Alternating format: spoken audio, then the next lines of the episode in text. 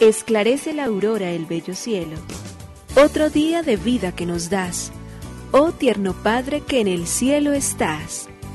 A esta hora, unamos nuestros corazones en alabanza al Señor, Creador de todo cuanto existe. Compartamos el Evangelio. Reflexionemos en su palabra. Esto es, Esclarece la Aurora, con el Padre Antonio Ramírez. Bienvenidos.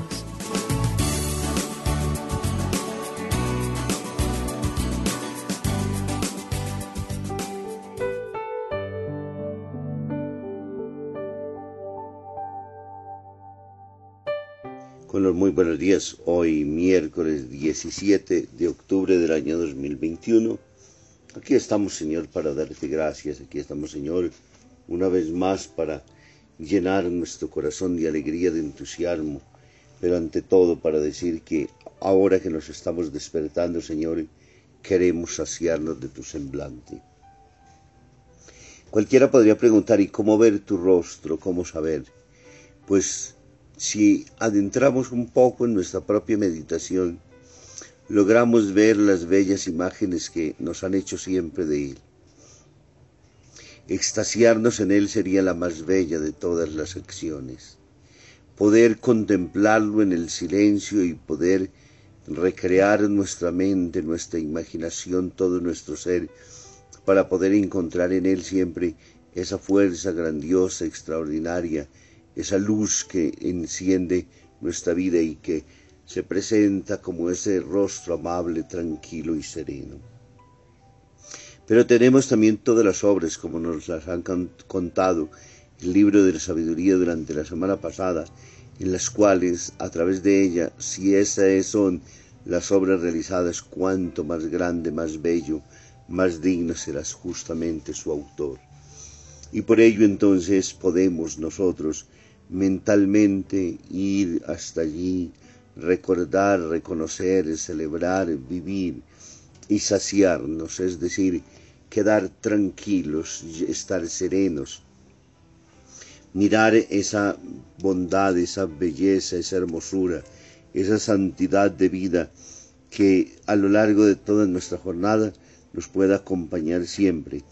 Por esto que si deseamos amarle con todo el corazón, también tenemos que esforzarnos por tratar de verlo siempre cercano de nosotros, siempre a nuestro alcance, siempre deseosos de entender que en Él y con Él alcanzamos todas, todas las bendiciones y las gracias que deseamos. Por eso decimos, Señor, mi apelación, escúchala tú, Señor, mis gritos, atiende a mis clamores, presta oído a mi súplica, que en mis labios no hay engaño, que nuestro corazón sea sincero hoy para podernos dirigir a Él, que nuestro corazón esté lleno de poder ver en Él todo aquello que tiene de grande, de digno, de extraordinaria y sublime su propia persona, para que en Él, con Él y en Él, este día esté lleno de su presencia, de su amor,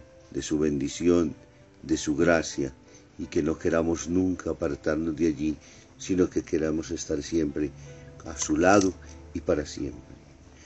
Por ello le decimos gracias, oh Señor, Creador del universo, oh Padre nuestro que en el cielo y en la tierra estás. Nos unimos a la Iglesia Universal que ora. Esclarece la aurora el bello cielo, otro día de vida que nos das. Gracias a Dios, Creador del universo, oh tierno Padre que en el cielo estás.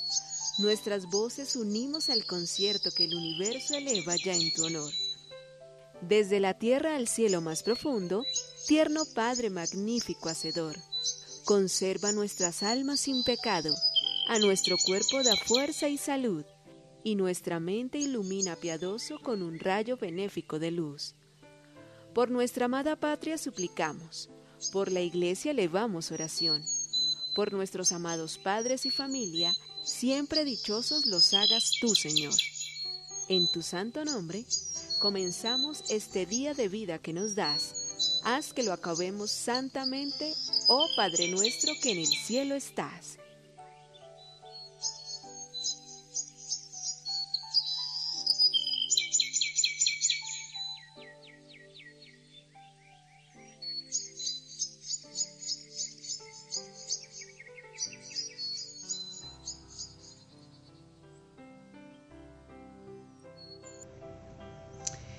Dolor de madre. La esposa de un noble veneciano, tras enterrar a su único hijo en el 1797, no encontraba consuelo a su dolor. Un religioso tratando de animarla le dijo, hija, recuerda aquel pasaje bíblico en el que Dios ordena a Abraham sacrificar a su hijo Isaac, y como el patriarca obediente se mostró dispuesto a hacerlo. Escuchó la dama el piadoso consejo y respondió sin dejar de sollozar. Reverendo Padre, tened por seguro que Dios nunca hubiera sometido a una madre a semejante prueba, porque sencillamente no hubiera obedecido. Esa es, esa buena madre no se equivocaba. Dios le ha pedido a una madre el sacrificio de su hijo y ella no rehusó en obedecer. María al pie de la cruz entrega a su hijo, lo ve morir inmolado en el altar de la cruz, dobla la rodilla y ante el silencio mudo permanece allí contemplando el dolor que le desgarra totalmente el corazón que le arranca hasta el último hálito de su vida, pero permanece incólume. Ella sí, esa buena madre, se equivocaba, porque Dios en la persona de María nos ha mostrado también la entrega generosísima, el amor sacrificial que ella misma ofrece y entrega, y María nos enseña que ella ha ofrecido a su Hijo también en sacrificio, y allí lo ha acompañado junto a la cruz y en el dolor de él moría también ella, pero a pesar de ella permanecía siempre firme. Del Santo Evangelio según San Lucas capítulo 19 versículos 45 al 48. En aquel tiempo entró Jesús en el templo y se puso a echar a los vendedores diciéndoles, Escrito está, mi casa es casa de oración, pero vosotros la habéis convertido en una cueva de bandidos. Todos los días enseñaba en el templo. Los sumos sacerdotes, los letrados y los senadores del pueblo intentaban quitarlo de en medio, pero se dieron cuenta de que no podían hacer nada, porque el pueblo entero estaba pendiente de sus labios. Palabra del Señor. Gloria a ti, Señor Jesús. El Evangelio de Lucas hoy, un poco largo, en el capítulo 19, versículos del 11 al 28. Jesús cuenta una parábola. Está cerca de Jerusalén y recordemos Jerusalén es la ciudad de cosmopolita donde se sube a dar testimonio, es la ciudad de los profetas, es donde está el templo, donde están los guardianes de la ley, donde está toda la vida de este pueblo. Y por ende entonces Jesús sube, porque estando allí va a dar testimonio del amor infinito de Dios por los hombres. Y para ello entonces, hablando justamente del reino de Dios que pensaban que despuntaba en cualquier momento, ahora entonces cuenta una bellísima parábola. Un hombre noble se marchó a un país lejano para conseguir el título de rey y después volver. Y llama a diez empleados, les consigna onzas de oro. Al primero le entrega diez, al segundo le entrega cinco y al tercero le entrega uno. A cada uno según su capacidad, como nos enseña a nosotros el Evangelio, porque Dios no nos pide lo que no estamos en capacidad de dar por ello siempre se remitirá y siempre contará con lo que nosotros somos y con lo que nosotros tenemos, porque somos obra hecha de sus manos. Al regreso entonces se presenta el primero y le entrega diez de ganancia, y en retribución le dan diez ciudades. El segundo cinco, y de igual manera también procede con cinco, y el tercero finalmente aparece diciéndole, una me entregaste, eso te devuelvo. Lo enterré, tuve miedo, porque tú eres exigente. Y allí viene la actitud recriminatoria. ¿Por qué? Porque si habiendo sido creados con dones y talentos, sabiendo que tenemos capacidad, primero, el don de la vida, segundo, la fe que Dios mismo nos ha dado, tercero, esa capacidad intelectiva, la astucia de la cual Él mismo nos enseñó que debíamos utilizarla siempre bien en servicio del valor del reino.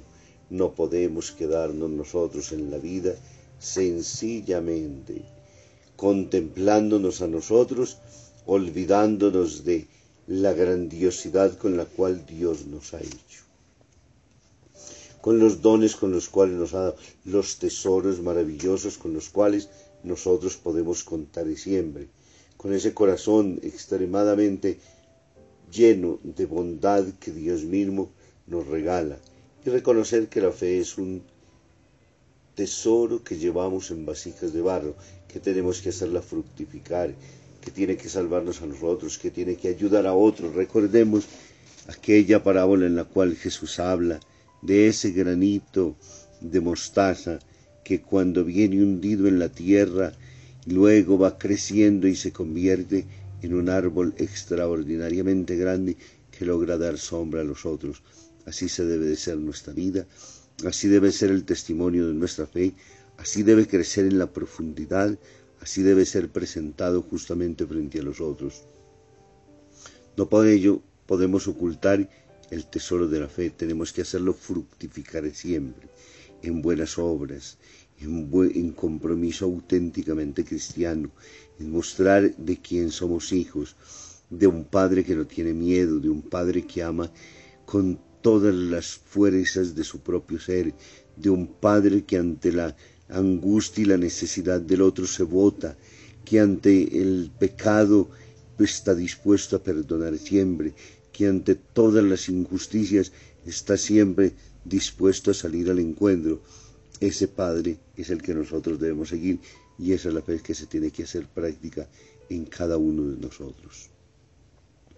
Abrámosle el corazón a Dios en esta mañana, dejémonos interpelar por Él, dejemos que ese corazón se llene de entusiasmo y de alegría para dar siempre razón, no que terminemos nosotros diciendo que Él no tiene ningún poder sobre nosotros, como lo hacen los enemigos de ese rey, que no quieren que sea rey, por ello mandan embajadas, no que al contrario lo acojamos, lo sintamos siempre nuestra fuerza y sintamos que toda nuestra vida está rendida a darle culto de adoración y al final de nuestro camino de dormirnos tranquilamente en él.